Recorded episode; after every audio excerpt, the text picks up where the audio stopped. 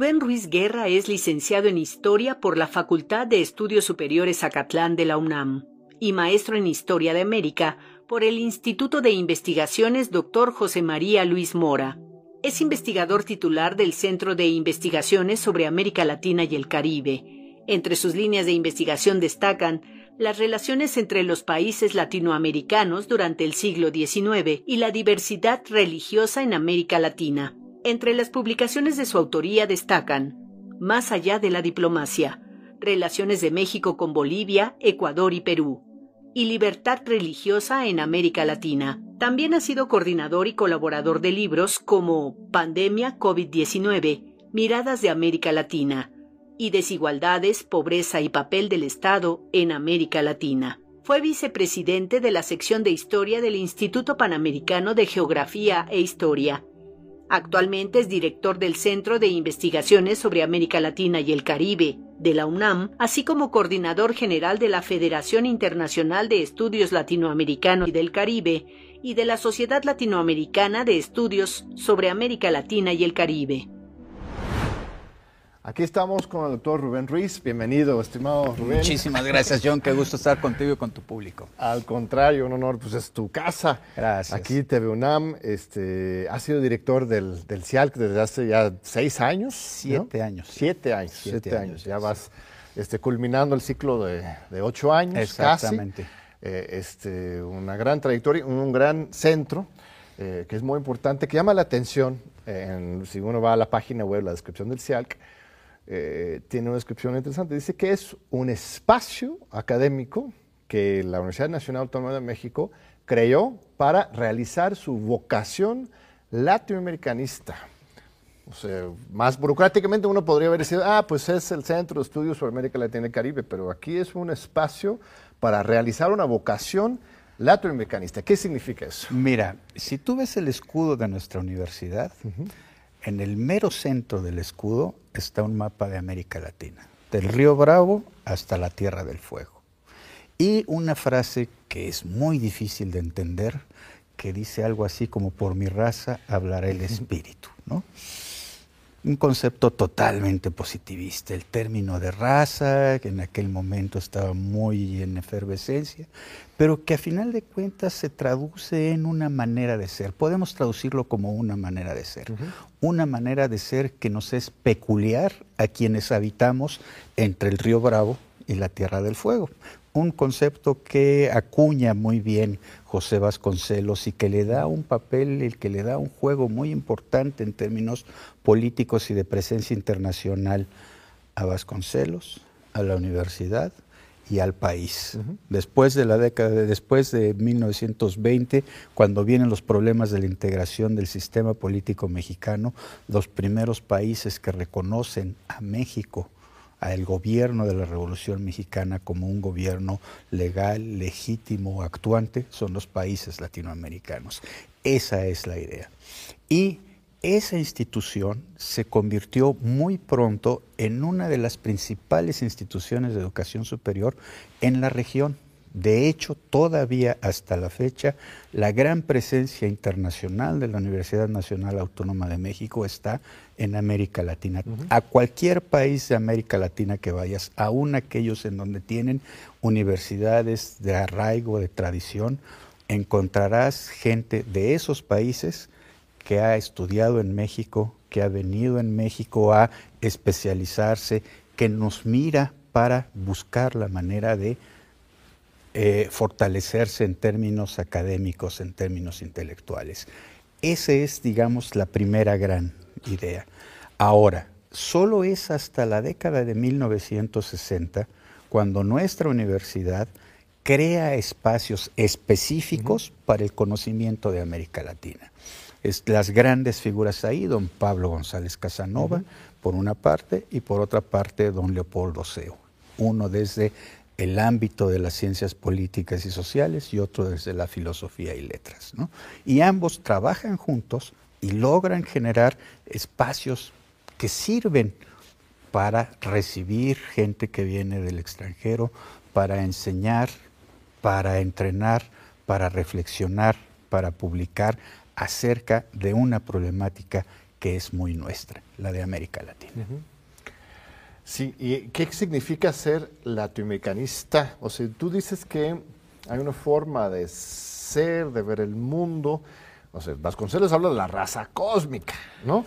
Eso ya es, cuando uno lo lee, uno empieza a dudar porque sí parece un poco pues, racista incluso, ¿no? Es este, una cuestión de neoconquista la identidad, puede ser interpretado así tenemos que innovar, ¿no? Nuestra manera de entender esa, ese ser, esa identidad, esa manera de actuar latinoamericana. ¿Cómo la definirías? ¿Qué es lo especial de este, nuestra región?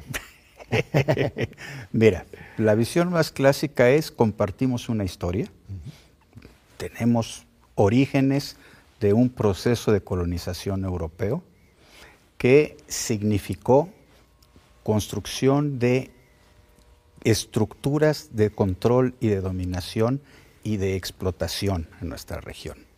En ese sentido somos un poco distintos a América del Norte. El proceso de América del Norte fue un proceso más de colonización. El nuestro fue uno de control, dominación y explotación. No sé si estoy siendo claro. Esto, ¿qué es lo que hace? Que nuestros procesos históricos sean muy parecidos. El ámbito geográfico de América Latina es un ámbito amplísimo, enorme, en verdad enorme.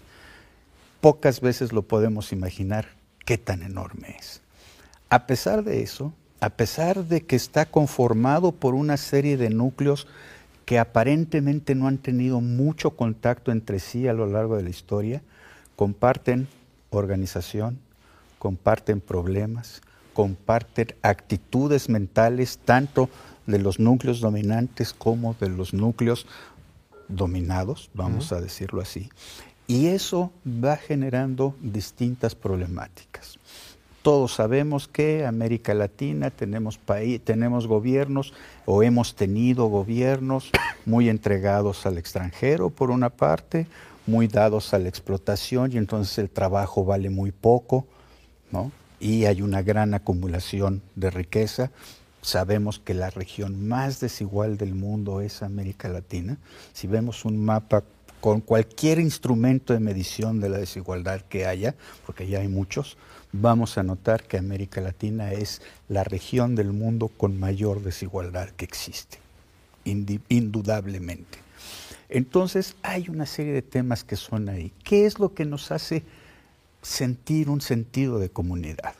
Fundamentalmente compartimos lengua o casi compartimos lengua. Está el Brasil, que son más de 200 millones de personas que hablan una lengua que está emparentada con la nuestra.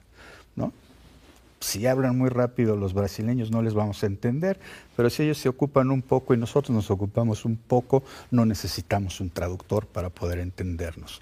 Vemos ciertos problemas buscamos, tenemos aspiraciones semejantes. Queremos sociedades más igualitarias, queremos sociedades más democráticas, queremos de alguna manera romper los vínculos de dependencia para construir sociedades más estables y más enriquecedoras para todos nosotros. Hay también una efervescencia política muy especial en América Latina. Eh, este, para bien y para mal, eh, es más intensa la política, no sé si más, todo el mundo cree que la, política que vive de frente es más intensa que otra, pero, pero al final de cuentas yo sí siento que hay eh, gran esperanza porque por mucho que ha habido una historia de golpes, este, guerras jurídicas, mediáticas, siempre surgen estos movimientos sociales, este empuje por la democracia, eh, estas transformaciones políticas eh, que, que, de repente no lo ves en, en, otras partes. Hoy mismo, en la región, estamos viviendo una situación eh, muy intensa. No sé si ni por dónde empezar. Te estaba diciendo, te estaba haciendo una lista de, de los diferentes países que están eh, particularmente interesantes para analizar contigo y casi agoté la lista de todos de la región. Ahorita en Perú es una situación muy intensa, en Brasil y en Colombia nuevos gobiernos, ¿no? aunque Lula venía de antes, pero es un nuevo momento político. Chile con su emocionante constituyente y después la derrota en eh, el plebiscito, Bolivia que ha pasado de Evo al golpe, el retorno del MAS, pero con un gobierno otro, otro carácter, este, Venezuela, Nicaragua y Cuba, que son ¿no? el eje del mal para Washington. Eh, este, ¿Qué está pasando en América Latina y por dónde, por dónde empezamos? Mira, ¿qué está pasando en América Latina? Está pasando lo que está pasando en prácticamente todo el mundo. Si en este momento tú volteas a cualquier lugar del mapa, vas a encontrar una efervescencia de esta naturaleza. En algunos países más notoria, en algunos otros menos notoria, en algunos con más eh, costos en términos sociales o más costos en términos económicos, pero de una o de otra manera los Estados Unidos, no me digas que ahorita están muy tranquilos. La Gran Bretaña, no me digas que está muy tranquila. Francia, no me digas que está muy tranquila. Grandes protestas ahora en Francia. Exactamente. Aún países que parecían que estaban muy estables, etcétera. Nueva Zelanda. Bueno, pues ya la primera ministra ya renunció, faltándole nueve meses para llegar al fin de su gobierno, ¿no? Hay una situación mundial que deviene de varios problemas. El primero más importante de todos para mí son los grandes costos sociales del neoliberalismo. Ya estamos pagando las facturas de un sistema de gobierno, de un sistema económico que se pensó que era muy exitoso y que bueno, pues ya hemos visto que pasados 20, 30, tal vez 40 años, pues nos ha pasado unas facturas brutales a todas las sociedades del mundo occidental y algunas también del oriental. Yo creo que ese es un primer punto muy importante. Otro punto muy importante es el problema que nos ha generado el exceso de información que tenemos, la infodemia, creo que le llaman algunos, y que está eh, generando también una enorme fragmentación en términos de cómo vemos el mundo, cómo lo entendemos. Ya prácticamente hay visiones del mundo eh, particulares, vamos a decirlo de alguna manera. Y esto hace muy difícil cualquier tipo de diálogo. Estabas mencionando Perú hace un par de minutos. El grave problema en este momento, más allá de que hay bloqueos, más allá de que ha habido más de 60 muertos en esto, que, es una cosa verdaderamente terrible, es la incapacidad de generar un diálogo mínimo. No hay manera. Ya los gobernadores y las instituciones de educación superior le dicen a la presidenta, pues ya sentémonos a dialogar, encontremos la... La presidenta simplemente ni los vio ni los oyó estamos en un problema muy fuerte en este sentido. Y esto se presta para el resurgimiento, por una parte, de los autoritarismos y por otra parte, del yo puedo hacer lo que yo quiera. que es lo que también estamos viendo. ¿Qué sucedió en el Brasil después de la toma de posesión de Lula? Bueno, pues yo no estoy de acuerdo y voy y tomo el Congreso y hago lo que se me pega la gana, ¿no? Estamos en, un, en una situación muy, muy complicada. ¿Qué es lo que de esto me parece que puede ser positivo? Hay un enorme, enorme contenido de deseo de avanzar hacia una meta. Yo creo que ese es un elemento que es muy importante. Lo ha señalado. Constantemente ha habido esta, digamos, búsqueda de las utopías, búsqueda de los horizontes utópicos. ¿no? Y creo que en este momento eso es algo que nos puede apuntalar, que es algo que puede alimentar estos procesos que a pesar de la efervescencia pueden decirnos puede haber transformaciones positivas. Es fascinante, leyendo más atrás en la historia de América Latina, pues es casi casi por definición la utopía. Sabes que Tomás Moro, el libro de la utopía, lo escribió con base a los relatos de los exploradores en Cuba en particular, el Caribe, América Latina. Este, la modernidad occidental algunos han dicho, pues nacen con el descubrimiento, el intercambio, el encuentro con las Américas. O es aquí donde nace esta, esas utopías literalmente y siguen conduciendo nuestro actuar. Yo luego soy muy, este, quizás exagerado, pero sí siento que América Latina nos puede hasta dar lecciones al mundo entero porque precisamente tiene ese, ese, ese arraigo, ese sincretismo también, lo indígena, lo africano, lo europeo, todo mezclado para sin caer en la raza cósmica, pero, pero eh, este, esa pluralidad tan, tan profunda este, nos da este, esperanza, ¿no? Yo que estoy convencido de que eso es, de que eso es cierto. Por supuesto, esto cuesta mucho trabajo. No es una ruta fácil, porque siempre este diálogo entre los diferentes, este diálogo entre las diferentes utopías, porque también hay diferentes utopías, cuesta mucho trabajo. Y eso es lo que tenemos que aprender a hacer.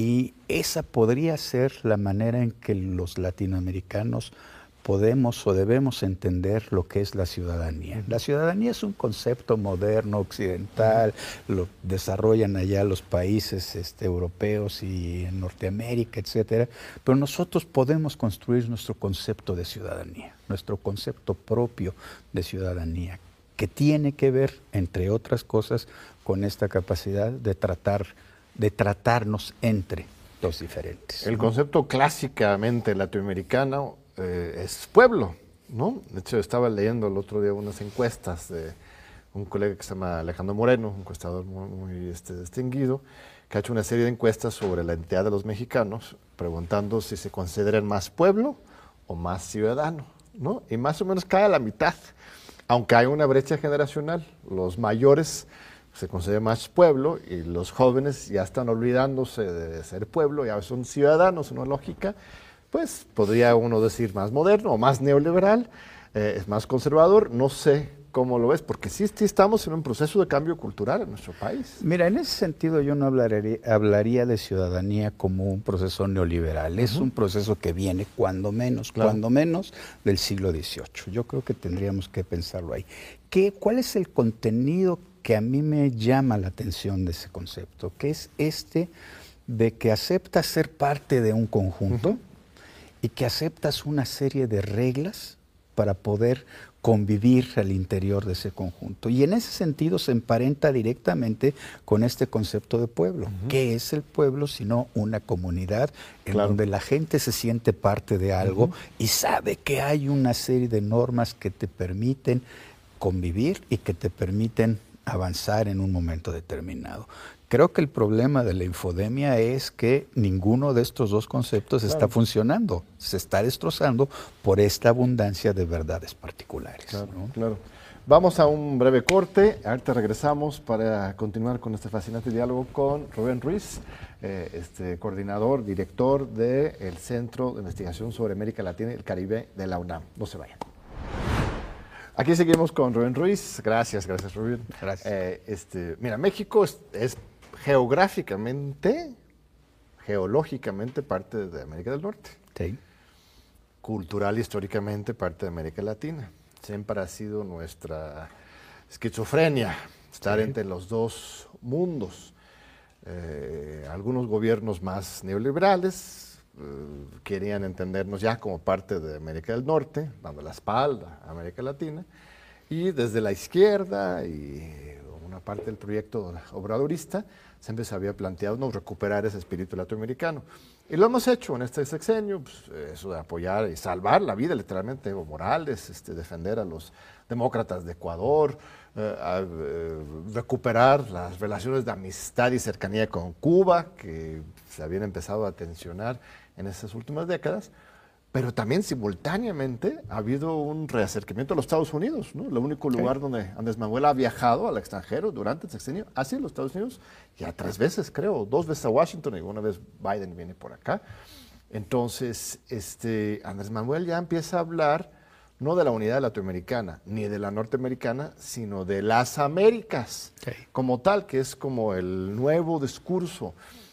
Eso es válido, no vamos a a caernos en, pues, cuál sería la, visión clintoniana de el ALCA, ¿no? De la Alianza de las Américas, que al final de cuentas termina siendo una subordinación de América Latina a los Estados Unidos.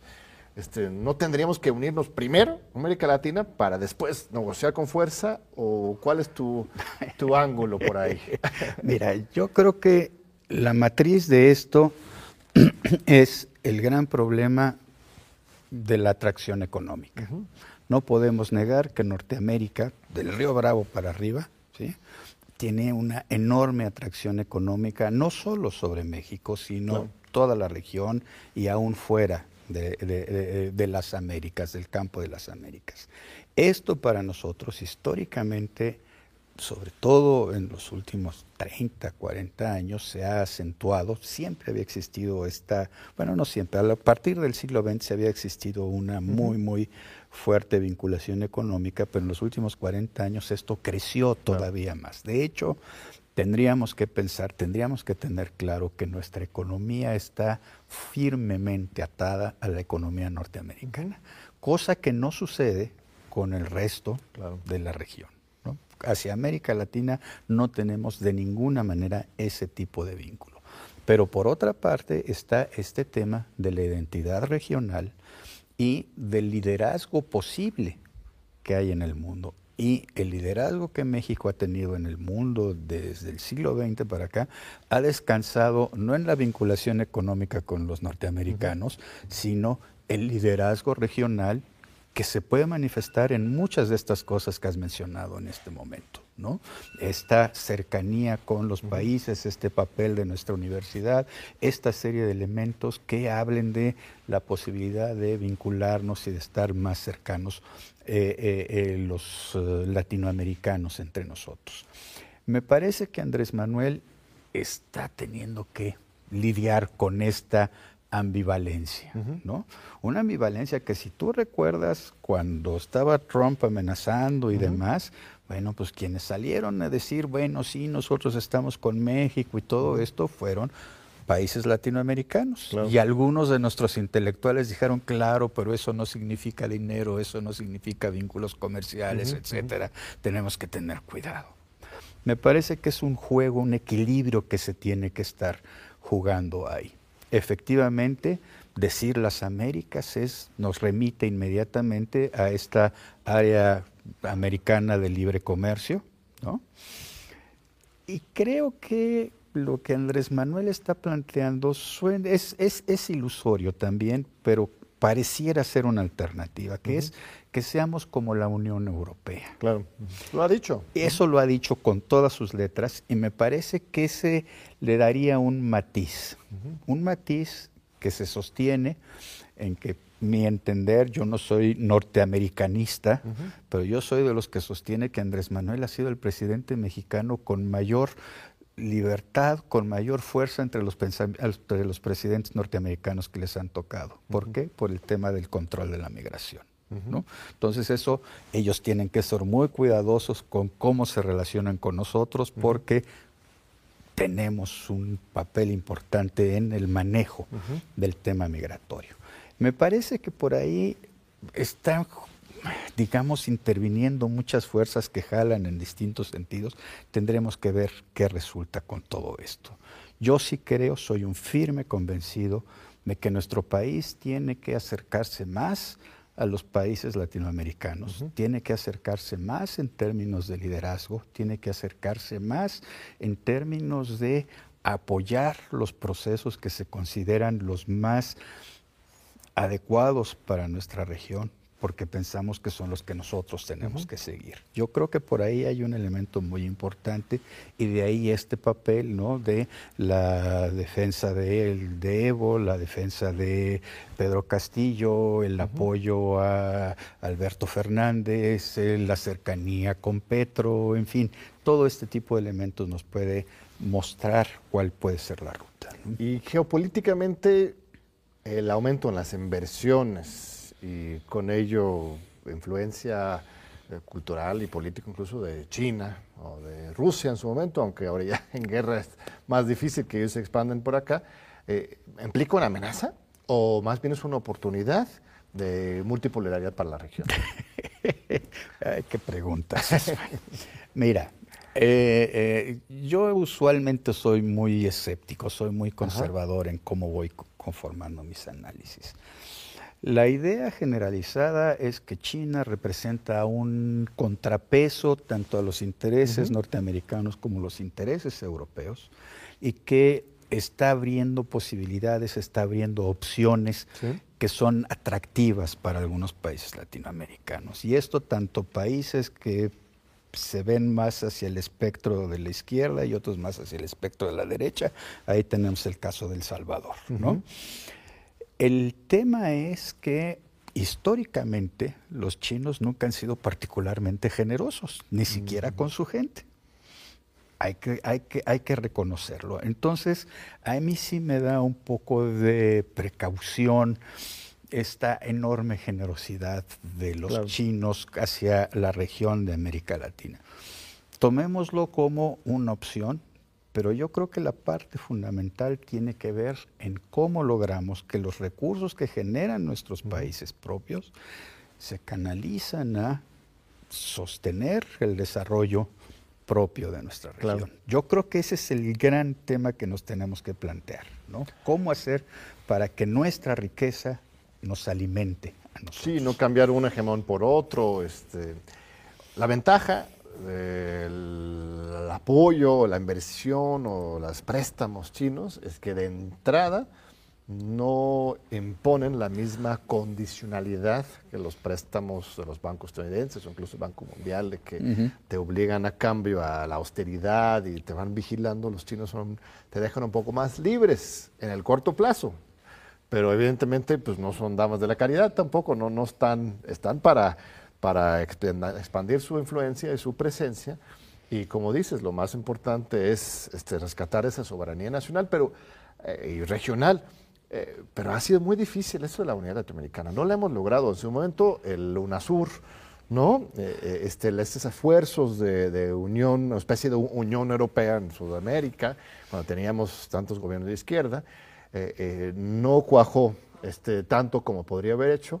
Y ahora que tenemos una nueva oportunidad, ya con Brasil y México, Argentina, pues todos los países, pues ahorita Perú está en la tablita, Ecuador y Uruguay en una este, eh, alternancia de derecha, pero, pero en realidad toda la, la región es progresista, de diferentes colores y sabores, pero tendría que ser un momento propicio para generar eso. O sea, Lula mismo, en su toma de posición unas semanas después, propuso el latino. Bueno, no es, que lo haya propuesto, eso ya viene de, décadas antes, pero que un presidente electo lo pusiera en las primeras semanas como un posible proyecto.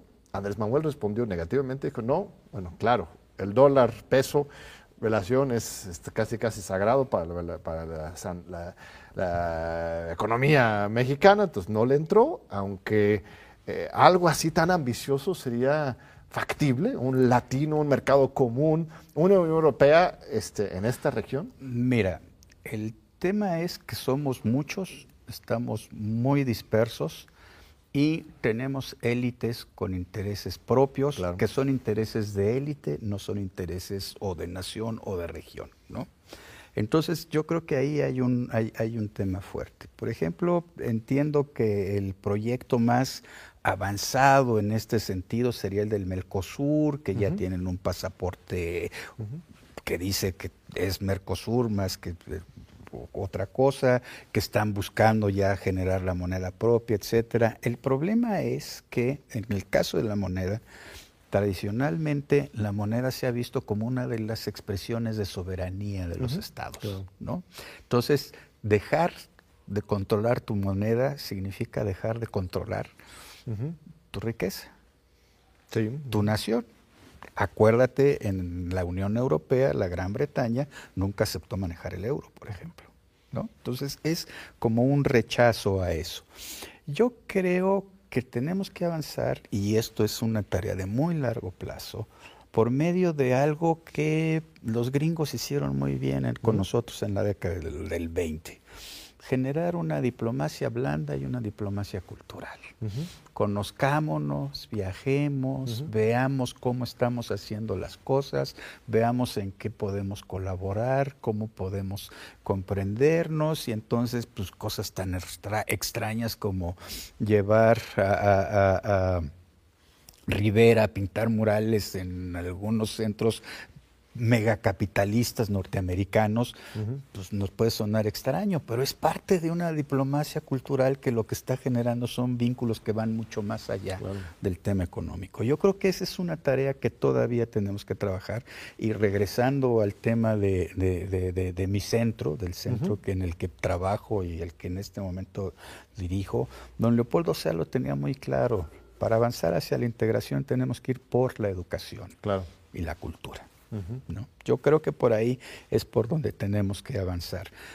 Un, un, modelo interesante puede ser el de la Alianza del Pacífico, que se ha planteado las dos cosas, pero todavía está muy atrasado.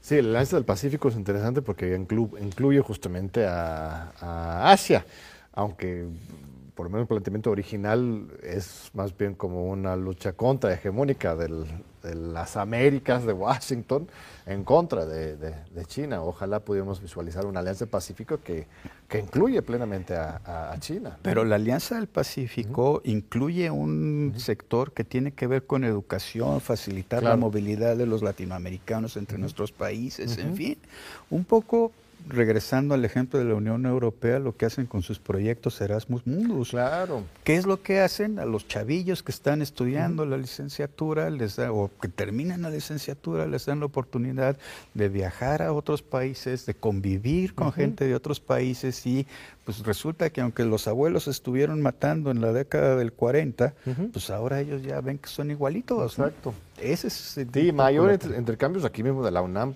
hay intercambios por supuesto, pero institucionalizarlo y generar dentro del marco, por ejemplo, de esto del CELAC, no sé si lo ves factible, se ha generado esto del, eh, no, sé en qué año se fundó, pero ahora en este sexenio se le ha dado más importante a la comunidad de estados, estados latinoamericanos de Caribe, no para reemplazar, pero por lo menos para suplir y darle la vuelta en algunos temas a la OEA, ¿no? Que sí ha sido un poco especie de ministro, ministerio de las colonias, ¿no? Ahí con Almagro y, y este, ahí tienes a, pues toda la articulación de unos intereses muy claros y este y ese es otro esfuerzo más político, ¿no? Eh, que incluye a Cuba, que incluye a Venezuela, que incluye a, Nicaragua. Eh, este, ¿Lo ves correcto esto de la las presiones democráticas de América Latina tienen, tienen alguna influencia positiva o es eh, puro interés? En ese sentido yo soy muy escéptico. Ahora con el tema del Perú me han preguntado en varios eh, medios sobre eh, qué sentido tiene que si la comunidad internacional puede intervenir y apoyar a resolver el problema, etcétera. Yo soy de los que cree que hay problemas que las naciones tienen que resolver en su interior.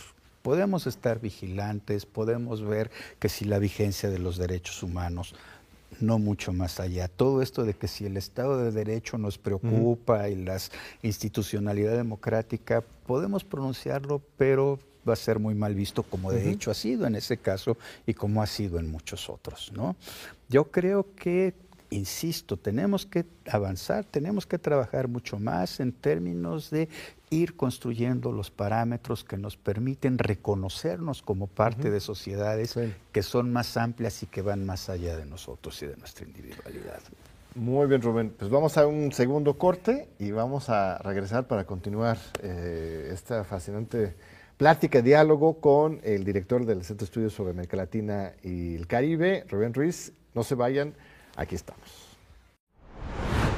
Aquí seguimos con Rubén Ruiz. Muchas gracias. Gracias, Rubén. Eh, hablando de este tema de la diplomacia, eh, eh, el tema de si es correcto no excluir a países como Cuba, Nicaragua, Venezuela, porque supuestamente no son democráticos, de acuerdo con un esquema pues ideológica absolutamente de Washington. Eh, tenemos una larga tradición en México precisamente, bueno, desde Juárez, ¿no? El respeto al derecho ajeno es la paz, eh, este, toda la, doctrina, eh, este, diplomacia mexicana de respeto a este, los asuntos internos, y tú mismo has escrito, publicado hace, bueno, hace un, tiempo, pero recientemente, en este siglo por lo menos, un libro que se llama Más allá de la diplomacia. Eh, que es justo sobre eh, las relaciones diplomáticas eh, internacionales entre México y Bolivia, Ecuador y Perú, tres países que, de nuevo, en este sexenio ha habido una interacción diplomática muy importante. Cuéntame esas lecciones históricas y cómo lo estás viendo actualmente. Mira, eh, ese libro surgió de un proyecto que hizo la Cancillería Mexicana ya hace muchos años, ¿no? Hicieron una serie de historias acerca de las relaciones de México con los países de América Latina y el Caribe. Eh, fue muy, muy interesante. ¿Qué fue lo que me llevó al título que dice Más allá de la diplomacia? Al final de cuentas, al estudiar las cuatro historias paralelas, lo que me llevó fue a entender que la relación que hemos tenido con esos países va mucho más allá de cualquier vínculo, mucho más allá de cualquier voluntad política que se expresa por medio de la diplomacia. De una o de otra manera, nuestras sociedades se han sentido identificadas, han tenido mecanismos de comunicación entre ellas. ¿no? De distintas maneras, de distintas formas. Nuestras sociedades se han vinculado. Teníamos ya conciencia de esto. Por ejemplo, cuando la intervención francesa en México, el gobierno que mayor actividad tuvo para apoyar al gobierno constitucional mexicano, el encabezado por Benito Juárez, fue el gobierno peruano. Mira. ¿Sí? Desde que se estaba cocinando la intervención tripartita de Inglaterra, Francia y España, ellos estaban movilizando a sus agentes, informando al gobierno mexicano de lo que estaba sucediendo, etcétera.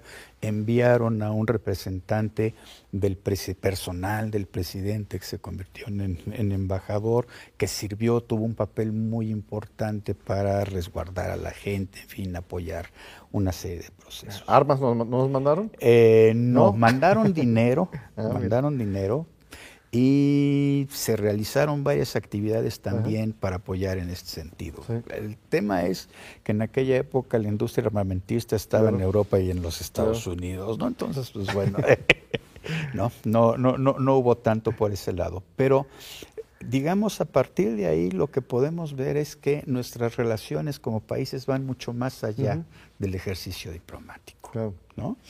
Y mira, y pues regresamos al tema de la diplomacia cultural, la diplomacia blanda. A mí me tocó estar en Lima cuando falleció el famosísimo Chespirito, autor mm, del Chavo del Ocho. Era como si se hubiera muerto un héroe nacional. Era ir en el taxi y entonces ir oyendo en el radio cómo le preguntaban a la señora, ¿y para usted qué significó Chespirito y qué significó el Chavo del Ocho? Y entonces te contaban el testimonio de cuando estaba yo con mi familia y veía y no sé.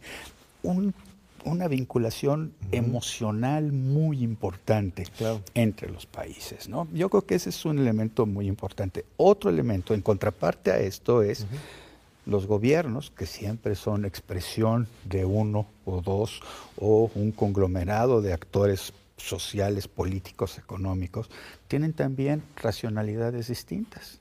Entonces, por ejemplo, cuando el gobierno revolucionario mexicano quiso hacer una presencia importante en países como en el Ecuador, bueno, pues resulta que al gobierno ecuatoriano del momento no le gustó el, asunto, ¿no? Porque había un agregado obrero en la embajada mexicana, en la legación mexicana Quito, que estaba allí organizando a los trabajadores, a los alijadores en los eh, eh, muelles de Guayaquil, etcétera, y pues eso no les gustó y Mumba le va para afuera, ¿no?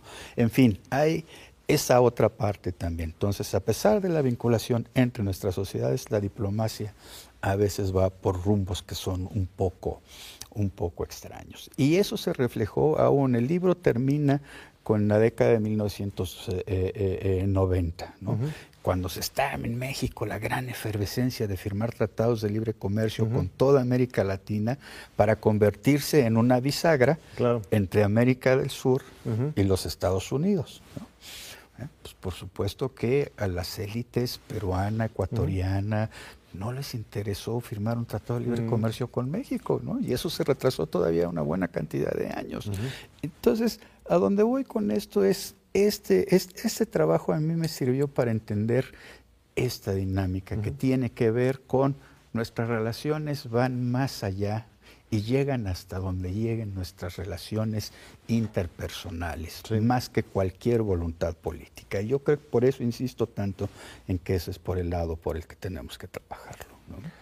Sí, sí, sí, y estos países en particular, digo, aquí en Ecuador hasta la fecha tenemos, perdón, aquí en México tenemos la mitad del gabinete de Rafael Correa, en su momento viviendo aquí, este, trabaja con nosotros en el PUEDS, René Ramírez, que era el gabinete de Rafael Correa, este, ministro de, Educación Superior, Investigación Científica, eh, estaba la colega Gabriela, que era este, Rivadeneira, que era presidente del Congreso, eh, este, eh, Ricardo Patiño, ¿no? que fue el canciller, y varios otros altos funcionarios que ahora están aquí.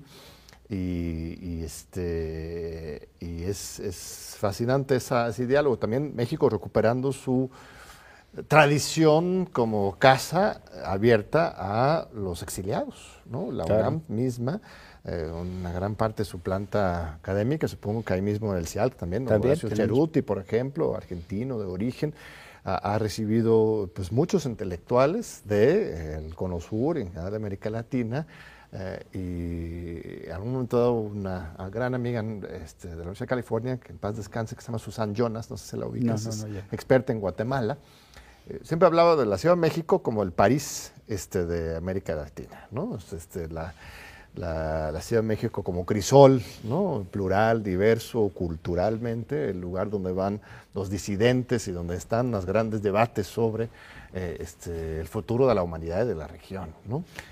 Qué bueno que mencionas esto. En la década de los 60, te recuerdas que hubo una enorme cantidad de dictaduras, hubo unos exilios brutales, en fin, ¿no?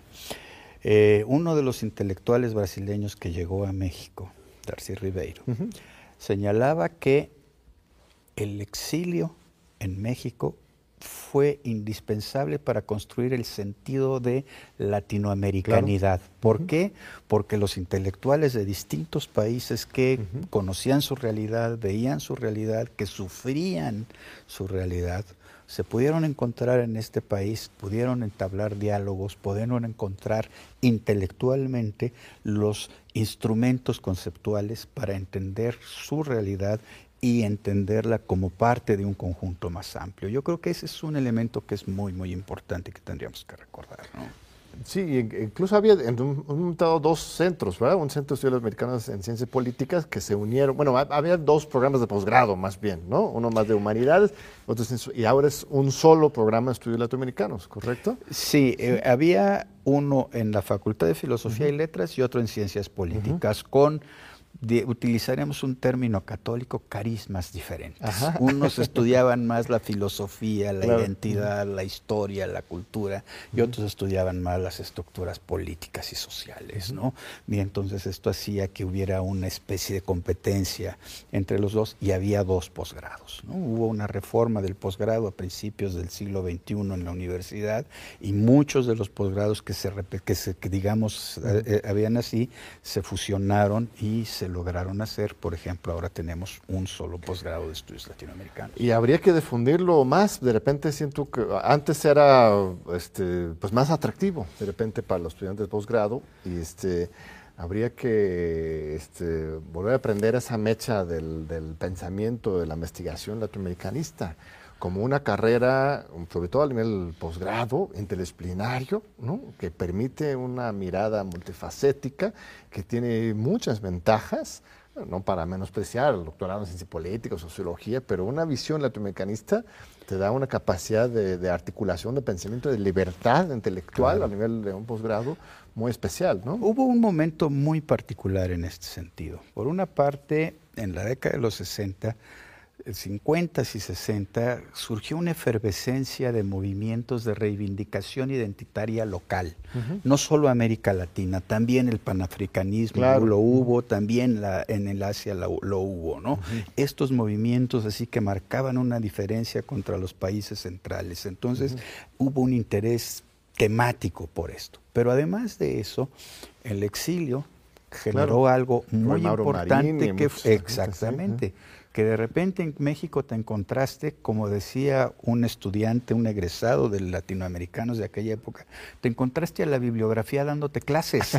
O sea, no era solo que los leías, no era solo que ibas a la librería y comprabas el libro, que ibas a la biblioteca. Tenías como profesor al que había escrito eso y entonces eso también generaba un, una sensación distinta en este sentido. Y yo sí creo que, y esto puede ser parte responsabilidad del mundo académico, pero también es responsabilidad del entorno. El, la pérdida de interés por estos temas regionales ha sido muy importante, ¿no? Aún en Norteamérica o aún en Europa, pensar en el estudio de la región como tal no es tan sencillo. Creo que tenemos que hacer un trabajo por recuperar esto y justamente aprovechar todos los instrumentos que ahora tenemos y que nos descubrió la pandemia. Ya existían, pero nos los descubrió la pandemia, la comunicación virtual y todo esto, para poder fortalecer este tipo de diálogos y este tipo de conciencia y este tipo de acción académica, política, social. Muy bien, estimado Rubén. ¿Y cuáles son? ah, no, ¿sabes qué? Se me, se me iba a olvidar, pero hay otra, otro libro que estaba viendo tuyo que es sobre la cuestión de la religión y las sociedades, sobre el protestantismo, bueno, el, metodismo en particular eh, y la migración a México en particular y su influencia sobre nuestra sociedad. Me parece fascinante porque ese tema religioso también está en el fondo de, muchos de los movimientos políticos y económicos. Eh, este, los protestantes, ¿cómo han influido eh, cultural y políticamente de México. Es un temazazo ese, ¿no? Te lo digo porque eso yo lo escribí hace muchísimos años y me ha marcado toda la vida, ¿no? Es parte de mi tema central de trabajo. Mira, eh, yo soy de la idea de que lo religioso toca los aspectos más profundos del ser humano, ¿no? Cómo vives, qué quieres, cómo quieres, qué esperas de la vida, hacia dónde te proyectas, etc. Y eso lo hace un tema muy, muy eh, eh, íntimo, muy central, que marca tu identidad, por una parte, y que por otra parte te da armas para construirte una zona de habitar, ¿no? El problema es que como es así, siempre que te percibes que hay un cambio, te sientes en el, en el peor de los casos agredido, en el mejor de los casos incómodo. Entonces, todo cambio religioso toca mucho estos elementos y entonces esto facilita que otro tipo de cuestiones que son divisivas tomen una dimensión distinta. En Europa, en el siglo XVII, se caracteriza por las guerras de religión. ¿no? En el siglo XX algunas regiones las diferencias religiosas marcaban conflictos armados salvajes. En la actualidad lo que está sucediendo es que los conflictos son más por el control del aparato político. la, utilización del aparato político como un instrumento para imponerle a los otros la manera en que ves el mundo y cómo lo vives. El tema clásico de este es el tema de eh, eh, eh, el aborto, ¿no? Y ¿qué es? ¿Es un asesinato o es las mujeres en el control de su cuerpo? Bueno, lo que incide ahí en lo que hace encarnizar esa lucha es el tema religioso. No, pues es que Dios a mí me está mandando que no se puede asesinar. Y se convierte en, un, en una bola de nieve que va creciendo con, eh, eh, eh, que, va creciendo. El tema religioso se convierte entonces en un instrumento del accionar político también. Y el papel de los protestantes ahora en Brasil, por ejemplo, que apoyaban a Bolsonaro. bueno, hay, una, interesante. Hay, una precisión lexicológica, conceptual. Si estás hablando de protestantes, estás hablando allá de los del siglo XVI en Europa, que conforman iglesias, que conforman religiones muy claramente estructuradas, etcétera. A estos núcleos se les identifica más como evangélicos, mm, o en el caso latino, sí, como evangélicos, ¿no?